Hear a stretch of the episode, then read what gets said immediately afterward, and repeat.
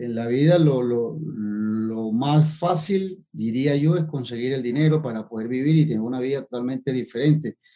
Yo creo que lo más difícil es mantenerte siempre, eh, mantener una familia, tener la familia unida y que no solamente dependa de lo económico, porque he estado en las dos circunstancias. He tenido mucho y no he tenido ni 500 pesos para darle a mi mamá en su momento. O sea, por poner un ejemplo, he tenido para la mi mamá para comprar un pan y leche. Entonces, creo que en la vida todas las circunstancias eh, he vivido, los, los, los, los dos extremos, de la vida, el tener y el no tener absolutamente nada y pues no me morí, o sea, sobreviví salí adelante y bueno, superé todas las dificultades que tuve.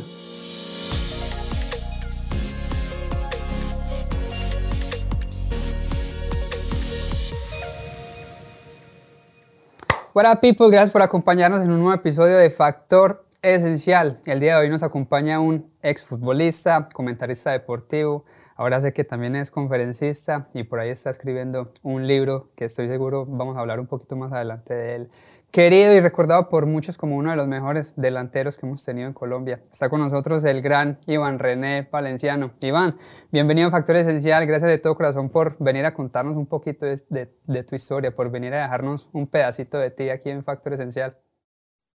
Juan, un saludo para ti, para toda la gente que, que, nos ve y bueno, contento de, de, estar acá. Después que me retiré del fútbol, eh, soy poco asiduo a, a, dar entrevistas, más que todo porque trabajo en, en un canal de televisión acá en Colombia eh, y soy comentarista deportivo, entonces pues casi todo el tiempo estoy como vinculado a los medios y ya tengo otro rol totalmente diferente, pero la verdad que encantado de compartir con ustedes y de, de aportar y de las experiencias que he vivido y que he tenido, pues la gente se pueda enterar un poco.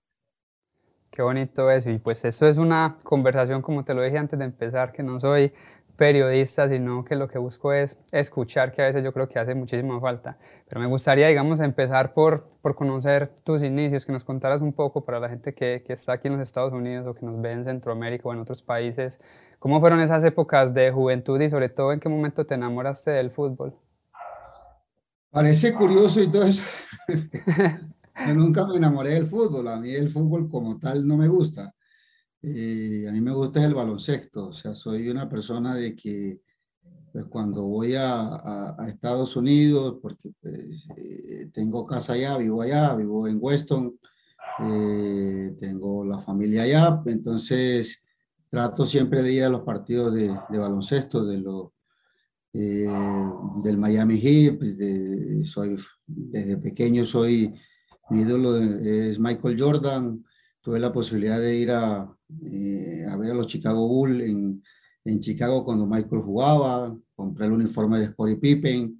O sea, estoy más relacionado al básquetbol que, que al fútbol. O sea, mis inicios eh, fueron difíciles relacionados al fútbol, más que todo por, porque no me gustaba. O sea, es más, en Colombia me, me, daban una pela o me pegaban por jugar fútbol. Mi mamá quería que estudiara y me apoyaba mucho en el tema del baloncesto porque el baloncesto me brindaba la posibilidad de tener una beca para estudiar, no solamente en un colegio, sino en una universidad muy prestigiosa de, de, Barranquilla.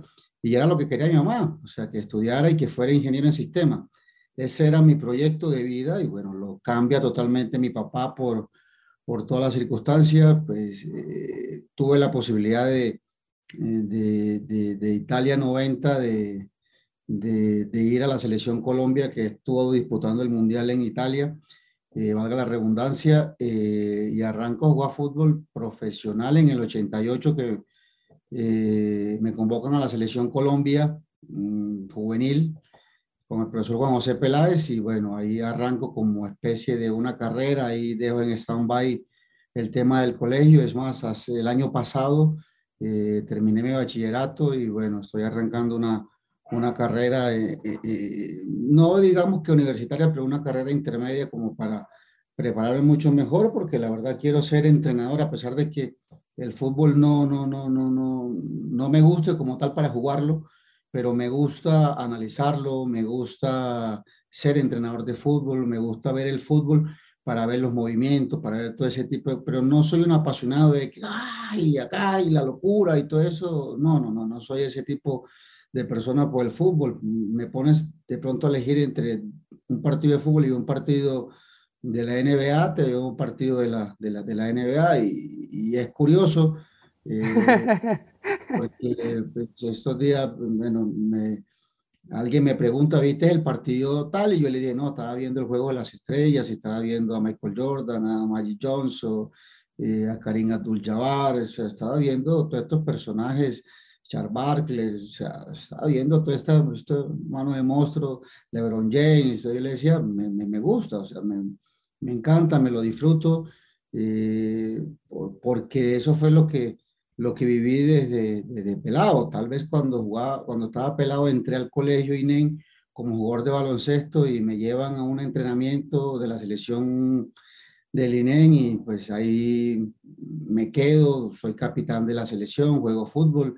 Antes de eso, pues trabajaba en un asadero de pollo que se llamaba El Bambuco y pues yo era la, la, persona que iba a buscar el carbón, se lo daba al, al señor, el señor hacía todo lo que era de prender el fuego, asar los pollos. Entonces él un día me dijo, el señor Jairo, que por qué no jugaba con el equipo de él. Entonces yo le dije que, que no podía porque mi mamá me pegaba, me regañaba. Entonces, mi mamá no se lo enteraba y entonces ahí comencé a jugar y me pagaba con pollo. Por cada gol que hacía me pagaba un pollo. Un día llegué a la casa con siete pollos. y dije, no, mami, lo regalaron Jairo que quedaron ahí, que pues, no se vendieron y todo eso, entonces quedó la comida ahí, entonces me lo regaló, entonces me lo trae para acá, para la casa. Me dijo, ah, bueno, y ya no pasó. Después mi papá fue el que le dijo un día, o sea, porque ella ni siquiera sabía que yo jugaba con la selección del INE, y, y un día eh, eh, jugué con, con, la selección del INE, hice dos goles, ganamos 2 a 0 ahí en el barrio donde yo, en Simón Bolívar, y pues ya me daban el uniforme, yo conocí a alguien por ahí, llegaba a una casa, me bañaba, me cambiaba, pues llegaba a la casa como si nada, o sea, como si no hubiera jugado fútbol. Y mi papá estaba ese día en la casa, entonces, ¿por qué no le cuentas a tu mamá lo que estás haciendo? Entonces yo le dije, no, pues no estoy haciendo nada. Eh, y bueno, esa fue la primera vez que me, eh, no, la segunda, porque la primera vez que me pegaron fue jugando con el colegio INEN, hacía la eh, perdón, con el colegio militar Acolsur, un colegio militar, y estaba haciendo mi primaria ahí, y el profesor Giovanni, que era el director de grupo, eh, me dice, ¿por qué no juegas con nosotros? Tú juegas bien al fútbol. Y le dije, no, porque no me dejan, profe. Entonces me dijo, no, tu mamá no se va a enterar, ni juegue con nosotros los intercolegiados. Yo le consigo el uniforme, y bueno, así transcurrió todo el tiempo como, como un mes en esas circunstancias así. El día que quedamos campeón, jugamos cerca de mi casa, en un, en un ancianato que es la Granja San José, de una canchita de fútbol, y jugué y terminé siendo goleador del torneo de, del intercolegiado como con 42 goles de ese torneo. Y bueno. Eh, ¿Y tu mamá no se había dado cuenta todavía? No, ese día llegué yo y me, me, me caí y me hice una herida en la rodilla, entonces el pantalón como esos bombachos militares, igual, llegué a la casa y se me tenía sangre. Entonces me dijo, ¿qué te pasó? Y yo, no, en el recreo me caí corriendo y me caí, me raspé. Y bueno, listo, no pasó a mayores. Al día siguiente me fui al colegio, madrugaba, la ruta me recogía a las cuatro y media de la mañana, mi mamá me levantaba a las tres y media, hacía el desayuno y a las cuatro y cuarto estaba en la esquina esperando la ruta. Me recogieron, me fui y bueno, regresé al, regresé al colegio como a las 2 de la tarde más o menos, 2, 3 de la tarde. Cuando regresé, mi mamá tenía el periódico en la mano, el Heraldo Deportivo en ese momento, la revista deportiva la tenía en la mano. Y la primera plana del periódico estaba yo con el trofeo. que decía Colegio Militar Acolsure, campeón de los intercolegiados con su máximo goleador, Iván René Valenciano. Yo estoy acá, me tenían el nombre cargado y todo. Y mi mamá entra, y yo, no, no voy a entrar porque tú me vas a pegar. Entra. y de la noche porque me estaba quedando dormido ya. Y esa fue la, la primera. Ya después fue con la del colegio INEN, que pues mi mamá no quería que jugara fútbol. Dices que, que tu mamá no quería que jugaras al fútbol, pero ¿te volvió a decir alguna vez ya te vio jugando, por ejemplo, con la selección Colombia, bueno, esos momentos donde ya estaba, digamos que triunfando y cosechando tus primeros éxitos en el fútbol? Mi mamá sí fue al estadio una sola vez, mucho. si fue al estadio una sola vez, demasiado.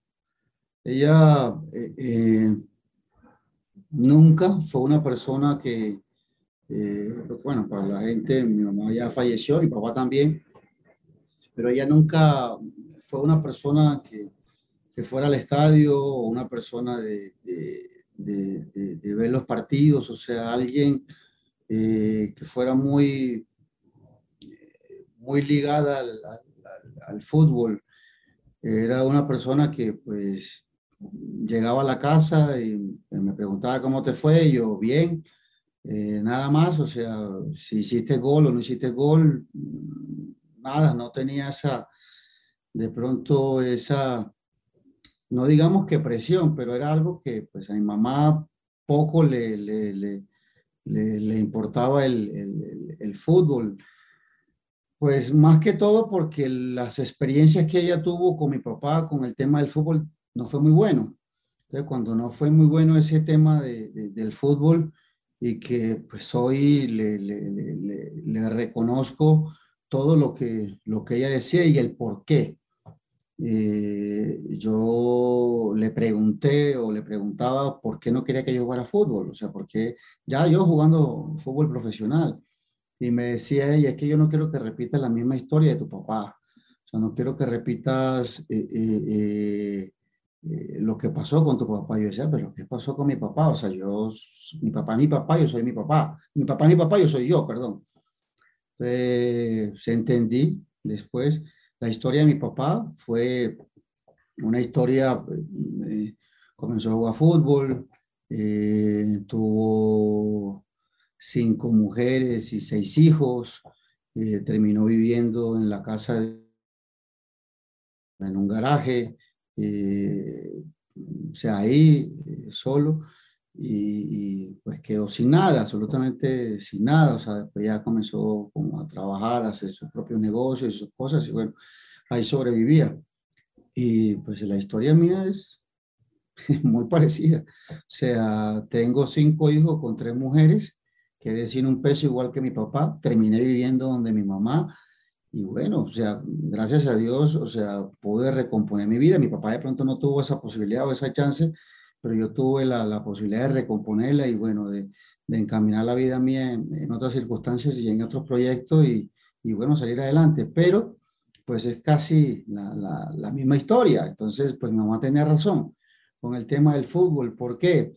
Porque con el fútbol, cuando juegas fútbol y eres futbolista, en todos, en todos los ámbitos del, del, fútbol a nivel mundial, el fútbol es una pasión y es algo que si mm, haces las cosas bien y eres figura, te da un estatus y te da una fama que si no la sabes manejar, muchos se desvían del camino, muchos salen por otro lado, muchos se creen, y entre eso me, me, me incluyo, que se creen lo máximo, que es, son lo último y que eh, pues lo, lo, vivo ahora a nivel de, de, los jugadores de selección Colombia, que pues uno los ve y son rockstar y la gente lo sigue, la gente quiere saber, y James y Falcao y Cuadrado.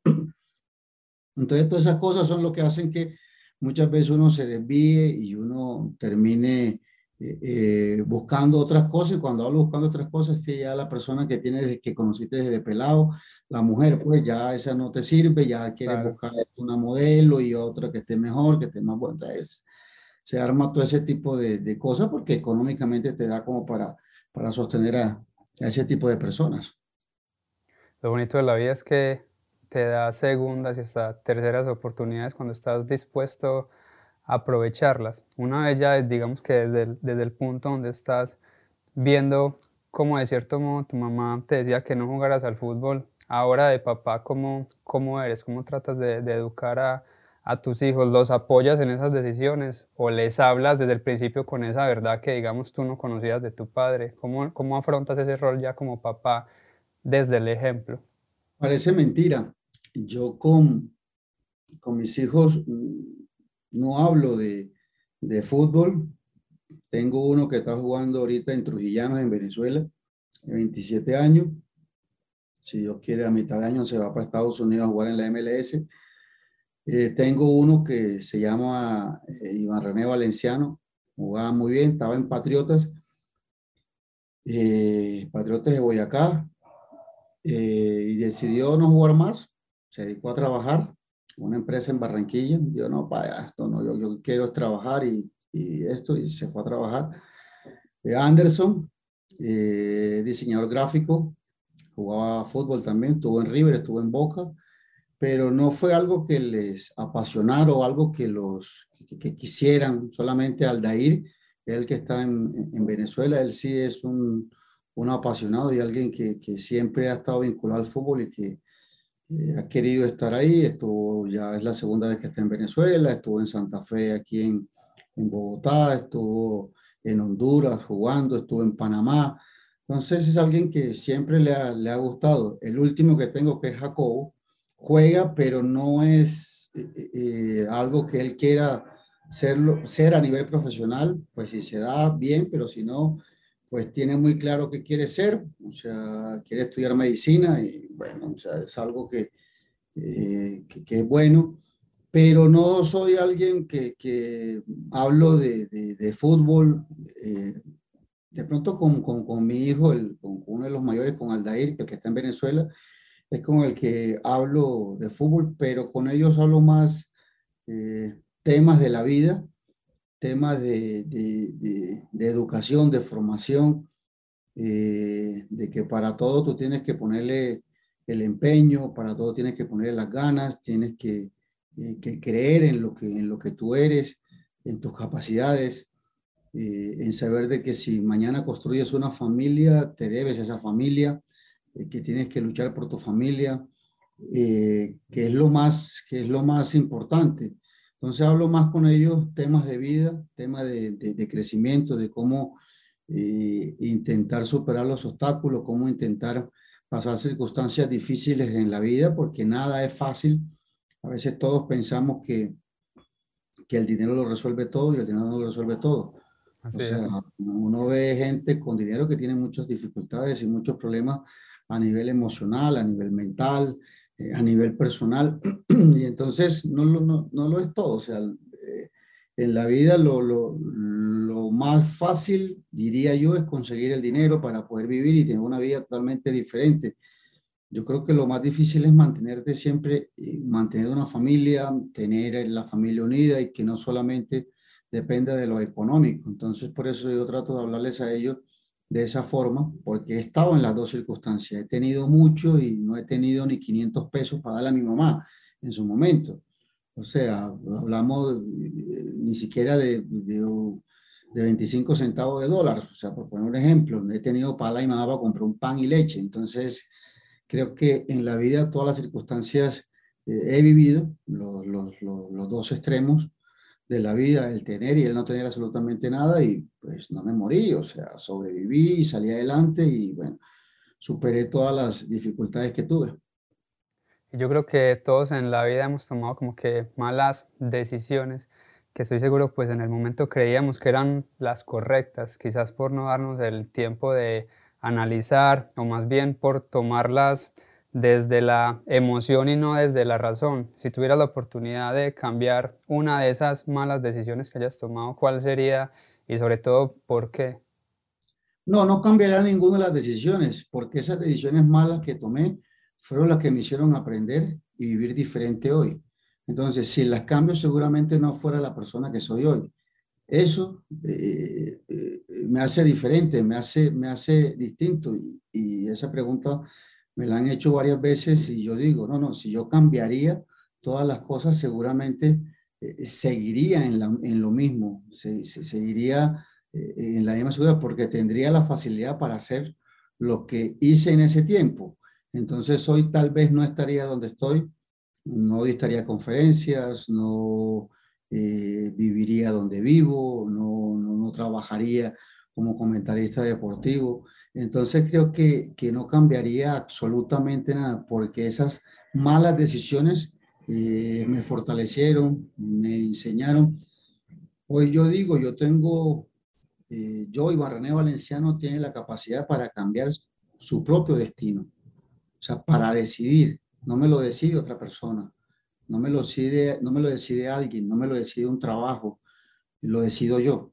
¿Por qué? Porque me preparé, porque me, capacité, porque entendí que de las dificultades siempre uno saca cosas positivas para mejorar en la vida para todo ser humano. A veces pensamos que hay cosas que no tienen solución y que cuando no tienen solución ya nos echamos a morir. Yo pienso, lo único que no tiene solución en la vida es la muerte, porque de esa no, no, puede salir, pero del resto de las dificultades sí puede salir. Eh, mentalmente, eh, yo siempre digo, cada ser humano tiene la capacidad. Eh, a veces hablamos de, no, es que estoy enamorado y, me separé o tuve una ruptura, una, una ruptura, perdón, y el corazón me duele. Pues el corazón no duele ni siquiera cuando te da un infarto. Hmm. Ni siquiera cuando te da un infarto el corazón te duele. Todo está en la parte mental, todo está en lo que tú quieras conseguir, todo está... A veces hablamos el, el yo puedo, yo puedo, yo puedo, o sea, pero no solamente decirlo, sino hacerlo.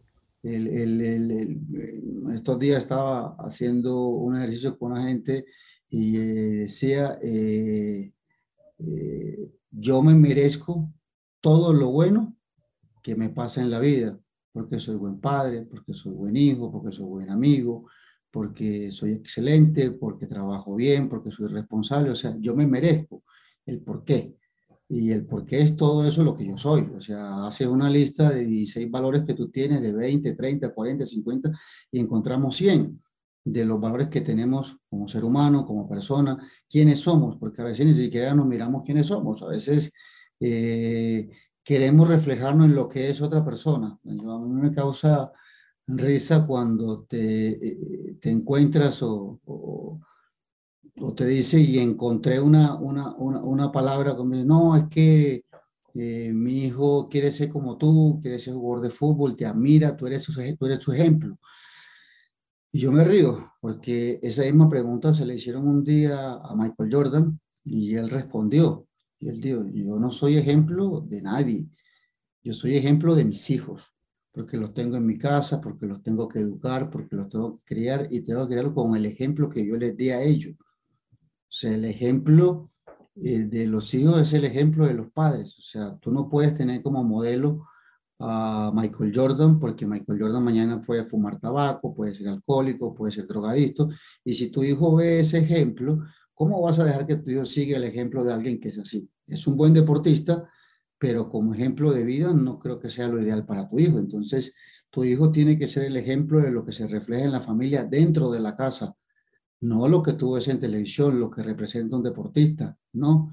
El deportista lucha, trabaja, se esfuerza, hace cosas, pero lo hace porque también tiene una vida, tiene una familia y seguramente él predicará con el ejemplo dentro de su casa. Dentro de la disciplina deportiva se puede equivocar muchas veces y lo han hecho muchos deportistas y entonces decimos es que ah, tú eres su ejemplo a seguir. No, no, no, el ejemplo a seguir eres tú como padre.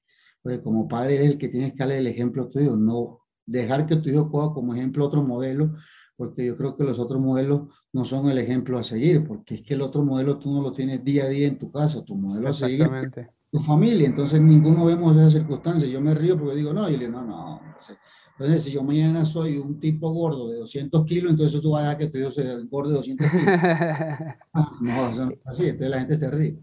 Y yo creo que pasa mucho con muchos deportistas, valga la redundancia, y es una eh, conversación que tenía con Orlando Duque, que es el nadador colombiano, que seguramente lo es de, de, conocer el clavadista colombiano que nos ha dado tantas alegrías. Y hablábamos de eso mismo, de cómo los deportistas llegan a un punto donde listo, se jubilan y ya vemos que, que se engordan y se dedican al licor o a las drogas y decir ya lo logré, coroné y estoy allá en mi casa tomándome mi cerveza tranquilo y los niños están viendo eso, o sea, ¿dónde está el deportista que yo admiraba, el que estaba siempre en buena forma?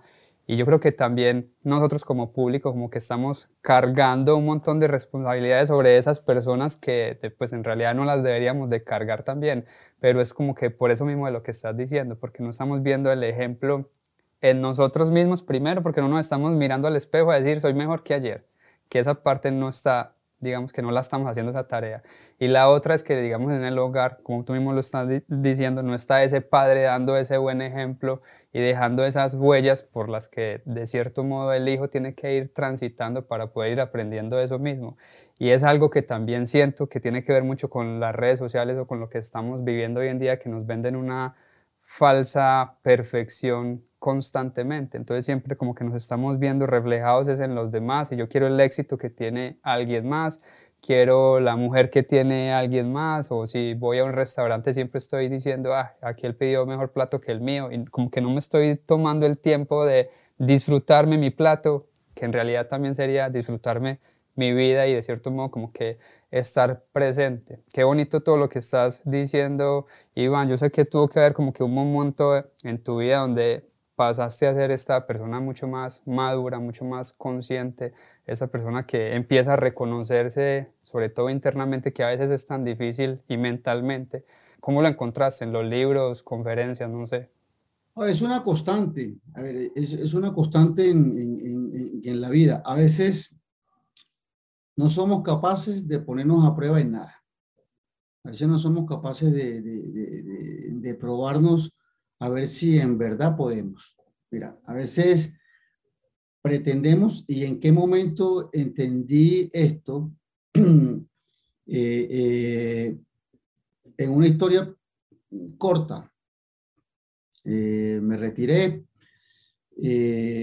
bueno, me casé con una muchacha de Medellín, tuvimos un hijo y, en el tiempo que, que, que ya me retiré de, del fútbol, lo acaba de decir, eh, tomaba cerveza acá, tomaba trago, iba, un, un problema eh, todos los días.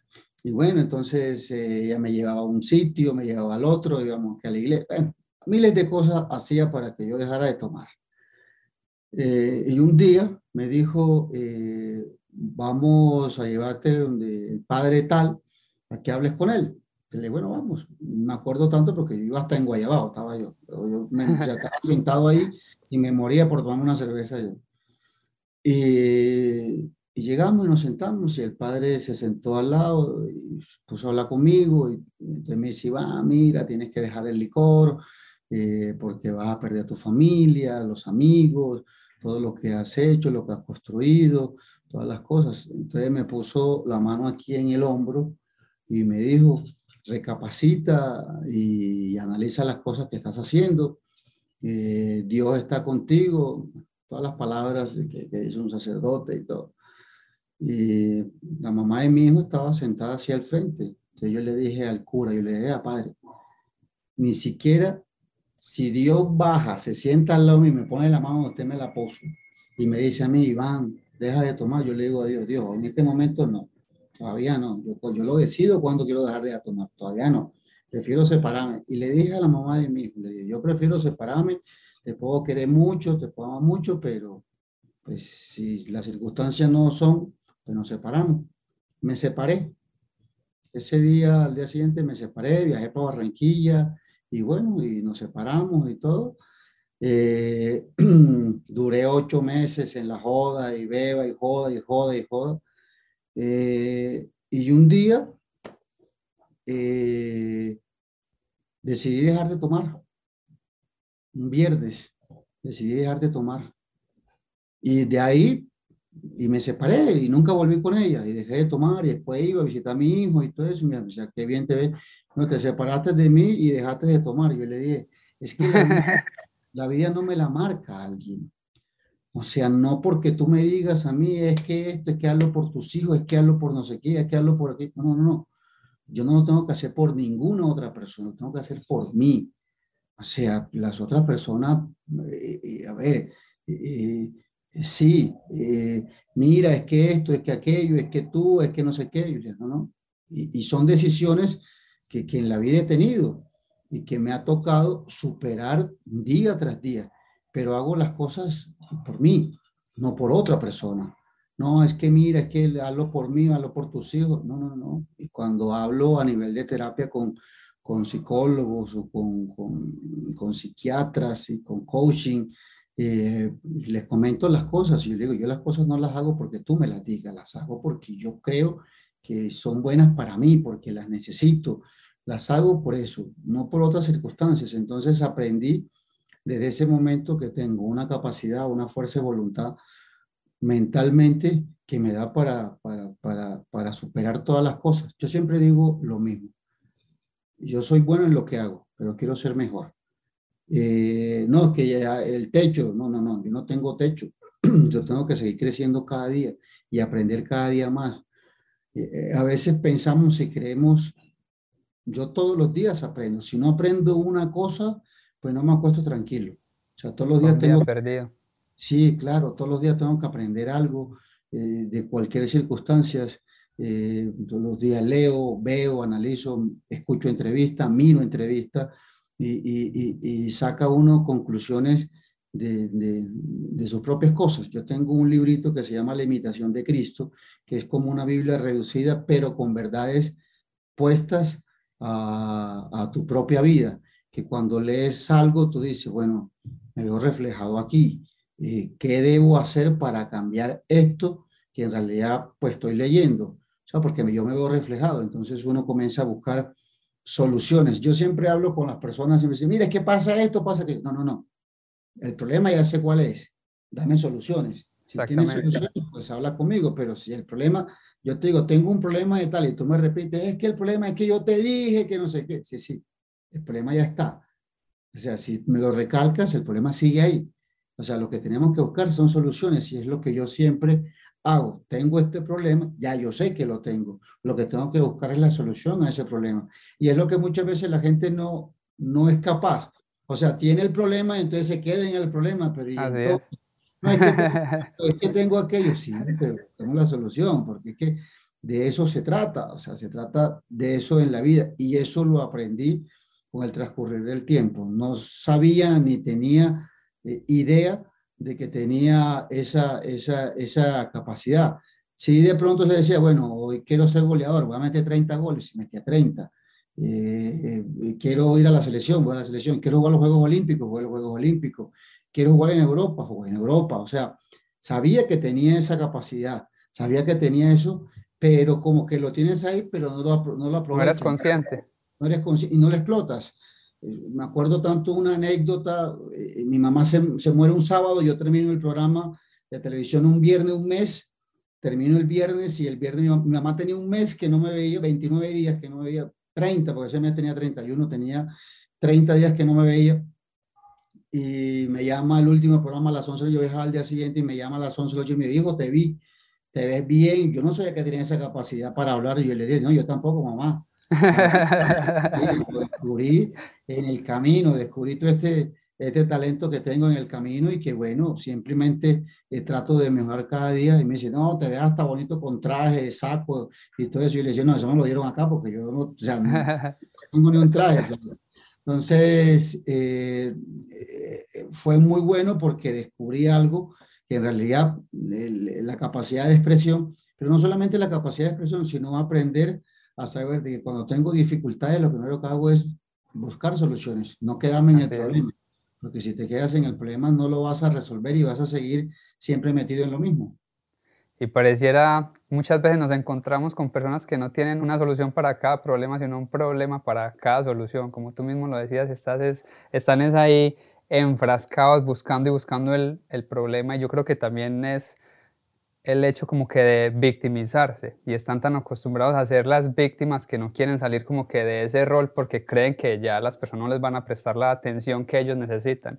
Y creo que por el contrario tenemos es que empezar como que a asumir ese cambio de darnos cuenta pues en realidad quiénes somos, de darnos cuenta de esas capacidades que tú mismo hablabas ahora. Yo no sabía que yo tenía esas capacidades, pues tenía la capacidad para el fútbol y podía llevar a cabo esa meta de meter 30 goles. Pero si hubiera digamos que sabido que tenía esa misma capacidad, pues a lo mejor hubieras hecho otras cosas que también hubieran marcado, digamos que un hito en tu vida, pero pues yo creo que qué bonito es saber reconocer ese mismo aprendizaje y aprender de ese mismo camino, porque a veces como que no nos lo disfrutamos, no lo valoramos y queremos muchas veces las cosas ya y no sabemos como que disfrutar el presente y qué bonito es como que parar, escuchar, escucharnos, que a veces es muy difícil, y empezar como que a reconocernos. A, veces decimos, yo no, yo no soy partidario de la palabra, ay, pobrecito, no, cuando una persona eh, eh, tiene todas sus extremidades, tiene todas las cosas, mentalmente está bien, entonces eh, le sentimos lástima porque tiene dificultades, ay, pobrecito, yo digo una cosa, pobrecito aquel que no podía el baño, ese sí es pobrecito porque no puede hacer el baño, pero pobrecito aquel que tiene dificultades, pero uno ve gente discapacitada con mucha capacidad y con mucho esfuerzo y que sale adelante y que consigue cosas y que hace cosas que, que, que la persona que está completa, eh, tú dices, hombre, pobrecito, ¿por qué? O sea, si tienes la capacidad, solamente es una cuestión de querer, de que mentalmente tú sepas que puedes y que lo puedes conseguir y que puedes lograr tus, tus objetivos.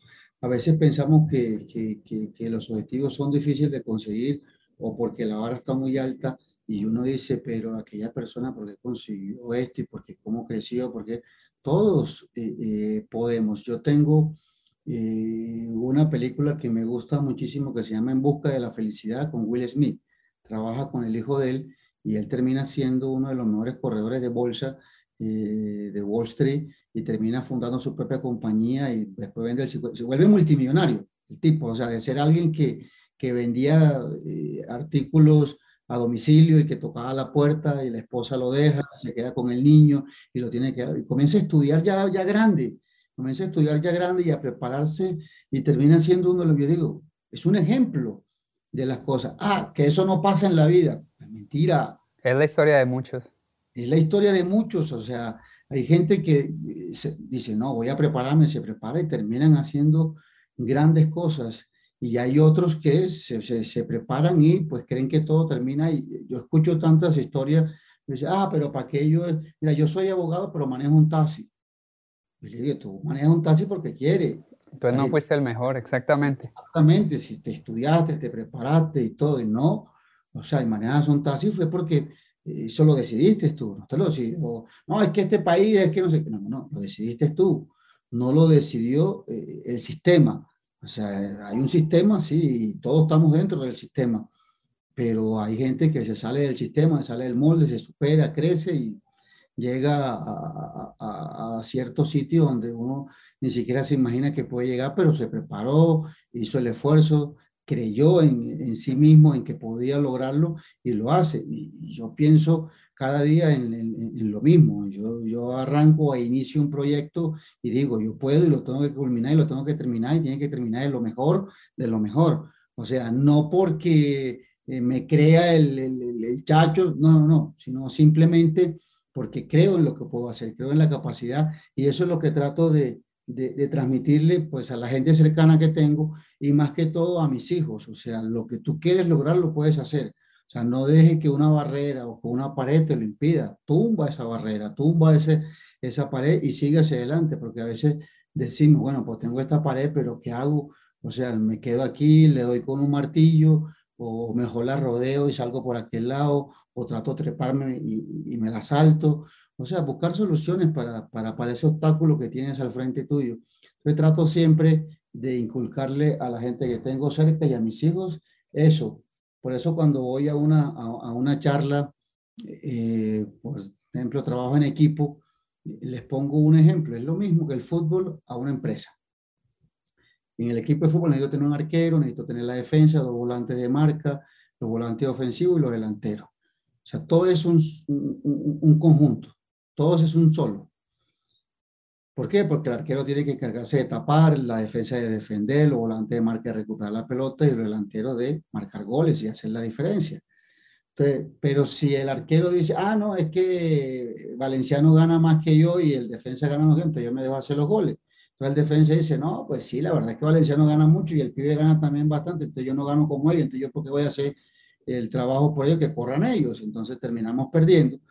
Y el problema no es lo que yo me gane, el problema es que eh, eh, terminamos eliminados, entonces no tienes eh, bonificación, quedas dos meses sin trabajar, no te pagan el sueldo, tu familia sufre. Es lo mismo que una empresa. Si el que manda, si el contador, si la señora que sirve los tintos, la que hace el aseo, eh, todo el resto de los trabajadores no hacen su esfuerzo en conjunto para sacar a la empresa adelante o mantenerlas ahí, la empresa va a quebrar. Y si la empresa quiebra, lo primero que va a hacer el dueño es decir, no les puedo pagar, a todos tengo que echarlo. Cierra la empresa, usted tiene que irse para su casa y buscar otro trabajo.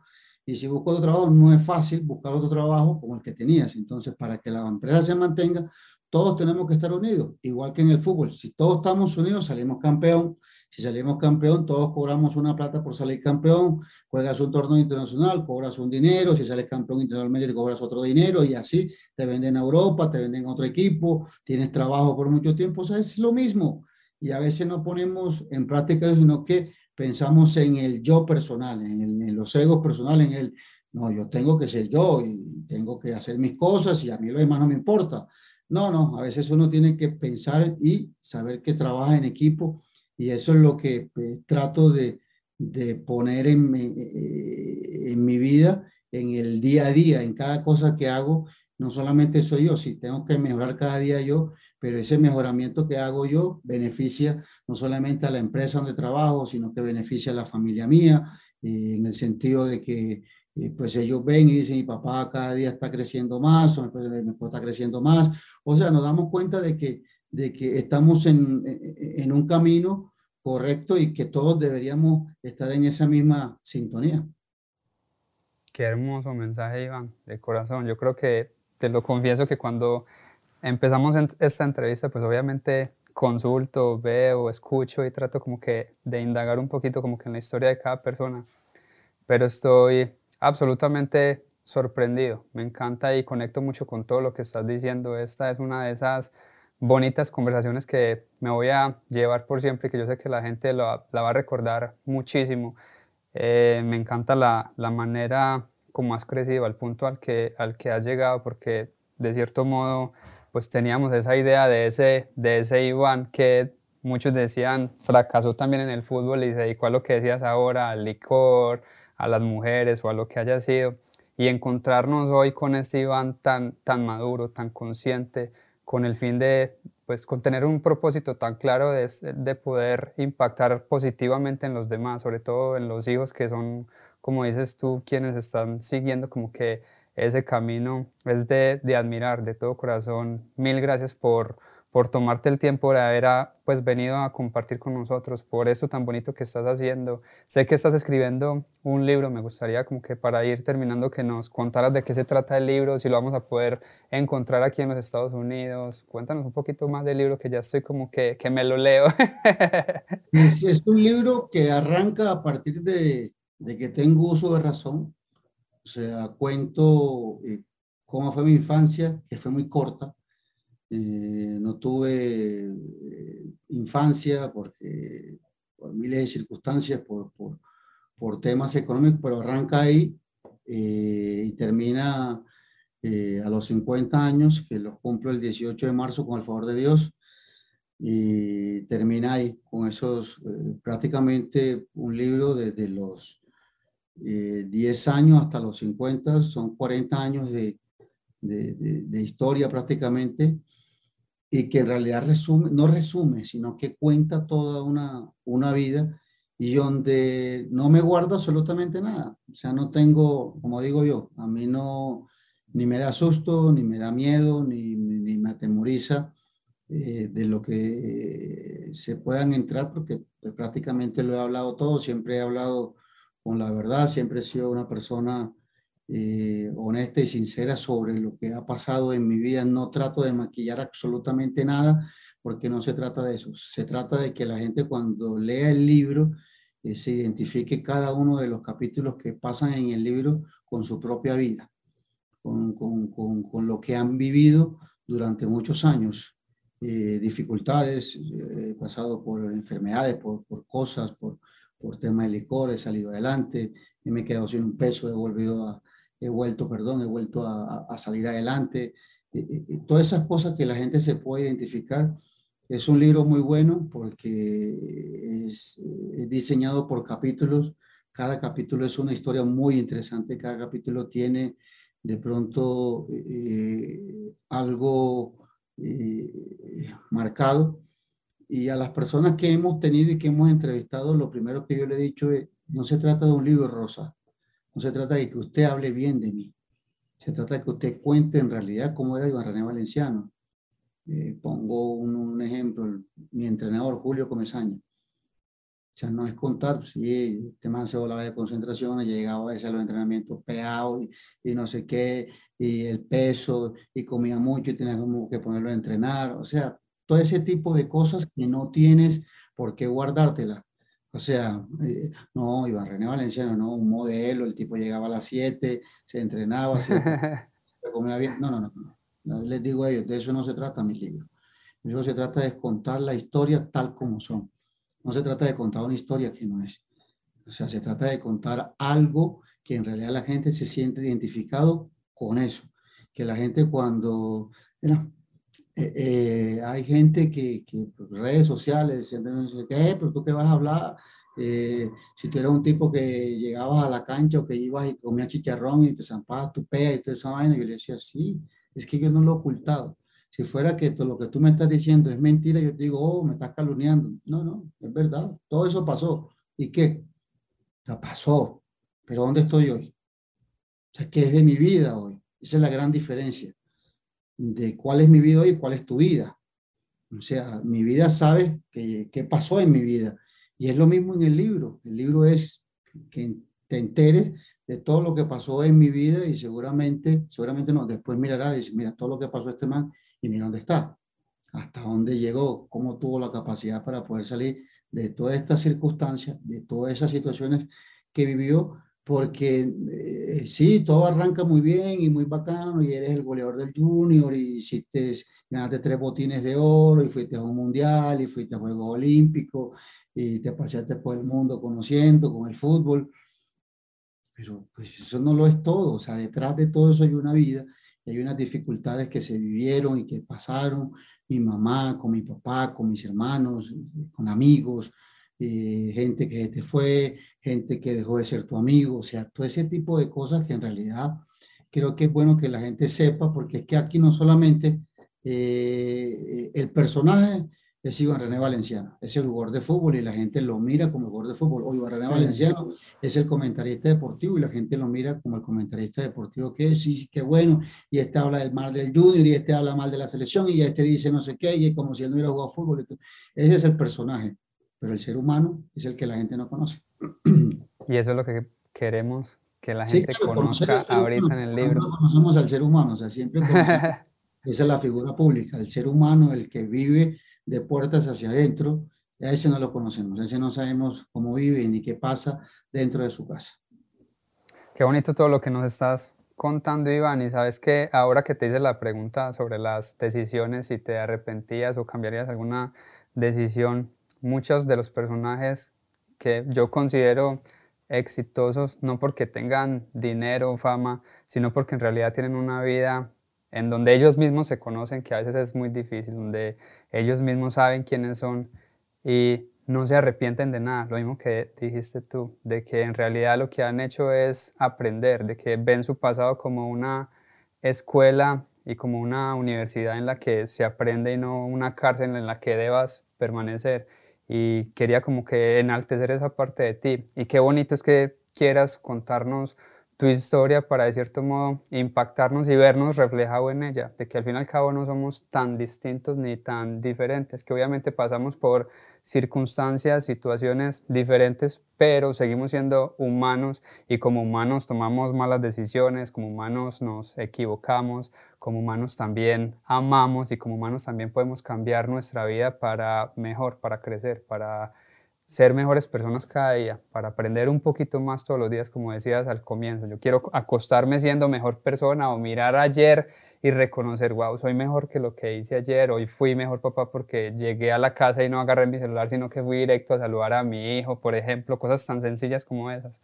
Entonces, gracias de, de todo corazón. Quería despedirme con una pregunta que no puede faltar aquí en el programa y es, ¿cuál sería tu factor esencial cuando hablamos de factor esencial es como que esa esencia de Iván René Valenciano que quieres que quede aquí, como que una vez partas como que de este mundo terrenal? Yo creo que mi factor esencial, mm, es dejar un legado de que fallaste, pero aprendiste de esa falla y creciste como, como ser humano. Yo tengo una frase que siempre la pongo en, en un contexto de todo, o sea, cada quien tiene su creencia sobre Dios, cada quien mira la religión de la manera como la quiere mirar. Yo esa parte siempre la, la he respetado y la respeto. Pero cuando pongo en contexto todas las cosas, saco algo muy claro, que es, eh, Dios, no me des mucho porque me olvido de ti, ni me des poco porque necesito de ti. Dame lo necesario para nunca olvidarme de ti. Y cuando hablo de lo necesario es eh, eh, cumplir todas las necesidades básicas de tu vida, pero aparte seguir creciendo, seguir mejorando. O sea, no acumular cosas por acumular, sino acumula cosas que te sirvan en beneficio de ti y de tus seres queridos. Y no hablamos de dinero, hablamos muchas veces de conocimiento, de poder crecer como persona, de que cada día tenga la sabiduría para poder darle un consejo a alguien o poder hablarle a alguien de algo y que ese poder hablar te dé la posibilidad de que esa persona mejore. Eso es lo que yo pretendo siempre, tener la esencia y el factor para saber de que le puedo cambiar la vida a alguien. Y me encanta cuando alguien me llama después de seis meses y me dice, hey, lo que me dijiste me funcionó y, cambió lo que, lo que es mi vida. Hoy mi vida es de esta manera y de esta forma y la verdad que eso me alegra mucho. Por eso quiero siempre que lo que hable, lo que diga, por eso te decía al principio, no soy persona de dar entrevistas, no, no, no, no soy porque pues eh, siempre hablamos de lo, de lo mismo, hablan de fútbol y qué opinas de tal partido y de este y el jugador y, no sé qué, pues, pues es algo que es, es monótono y me critican, es que este man ya está agrandado y se la cree y no sé qué, y ahora no atiende a los medios de comunicación. Yo le digo, no, trabajo en un medio de comunicación, pero creo que es mucho más importante, esencial, que lo que yo pueda hablar se pueda transmitir de una manera positiva en la gente. Pues todo el mundo habla de fútbol y algunos son hinchas del Real Madrid, el PSG, del Junior, del Cali, del América, eh, no sé, de, cualquier equipo a nivel mundial. Eh, pero, y criticamos, pero nunca sabemos lo que pasa al ser humano, lo que vive, lo que siente, lo que, lo que pretende. Exactamente, entonces, por eso no soy muy asiduo a dar entrevistas, porque pues hablar de fútbol, pues todos los días hablo a las nueve de la noche, si no es en Caracol Radio, entonces es algo que me da, digan que para que hablemos de Selección Colombia, para eso hay mucha gente que puede hablar de Selección Colombia. ¿Qué hablemos? No, mucha gente puede hablar de eso. Yo tengo otros ideales, otras cosas en mi vida que es hablar de temas mucho más importantes, de temas personales, de dificultades que tiene la gente, eh, de incapacidad de poder resolver los problemas porque no tienen una asesoría o una ayuda y de que el problema se puede, se puede resolver y se, se puede, se, puede, se puede vivir de, de otra manera. Qué bonito eso. Yo creo que parte de Factor Esencial nace de eso mismo, de empezar a atraer a la persona y no el artista o el personaje que está detrás de ese nombre reconocido y para la muestra un botón. como le dije al principio, sabía que nos íbamos a llevar un pedacito de ti y nos quedamos con, con eso mismo, ese factor esencial de, de dar siempre a los, a los demás, como decía eh, nuestra querida Teresa de Calcuta, hacer que si hablas con alguien se vaya siendo mejor persona cuando termine de hablar contigo. Yo creo que esa misión la dejaste súper clara en el programa y por lo menos yo me llevo eso de ti y sé que el público también se va a llevar eso de ti. Te lo agradezco de todo corazón. Voy a estar súper pendiente ahí del libro para que cuando salga ahí lo voy, a, lo voy a comprar y sin duda alguna pues podamos también en un próximo episodio ya después de que me haya leído el libro, hablar un poquito más del libro para que la gente lo conozca y lo puedan adquirir, no solamente aquí en Estados Unidos, sino en todas partes donde nos escuchan. la verdad que encantado. No, lo vas a poder conseguir porque seguramente va a estar en Amazon. Eh, va a estar el libro ahí porque tenemos un convenio con ellos y entonces pues la gente pues tiene parte digital, es un libro digital, pero también va a ser físico. Bacanísimo, ahí va a estar súper conectado. Iván, mil y mil gracias de todo corazón. Muchas gracias a ti y éxito a todos. Un placer hablar con ustedes. Ahí está familia, gracias por haberse conectado en este capítulo junto a Iván René Valenciano. Definitivamente es hermoso conocer a la persona que está detrás del personaje. Es hermoso ver cómo como seres humanos podemos superarnos ante los obstáculos y las batallas más difíciles. Es increíble ver cómo como seres humanos, cuando tenemos esa capacidad mental y somos fuertes y tenemos esa no, no, no motivación, sino esa fuerza de voluntad de hacer las cosas, aun cuando es difícil, aun cuando no queremos, aun cuando tenemos pereza. Creo que cuando hacemos esas cosas que hay que hacer, aún en esos momentos difíciles se pueden lograr grandes cosas y no me refiero solamente a lo material, como lo hablaba Iván René, a lo espiritual, a lo mental, a tu vida personal, a tu vida en la familia. Qué lindo es ver cómo podemos llegar a este nivel de personas, a este nivel de evolución de ser mejores humanos. Eh, de todo corazón, mil y mil gracias por habernos acompañado en este capítulo. Gracias de todo corazón. No se pierdan el próximo episodio que también tendremos un invitado muy, muy bonito con unas historias maravillosas que también vendrá aquí a compartir, no solo conmigo, sino con nosotros, con ustedes que están cada ocho días ahí conectados. Peace, un abrazo muy, muy fuerte. Bendiciones.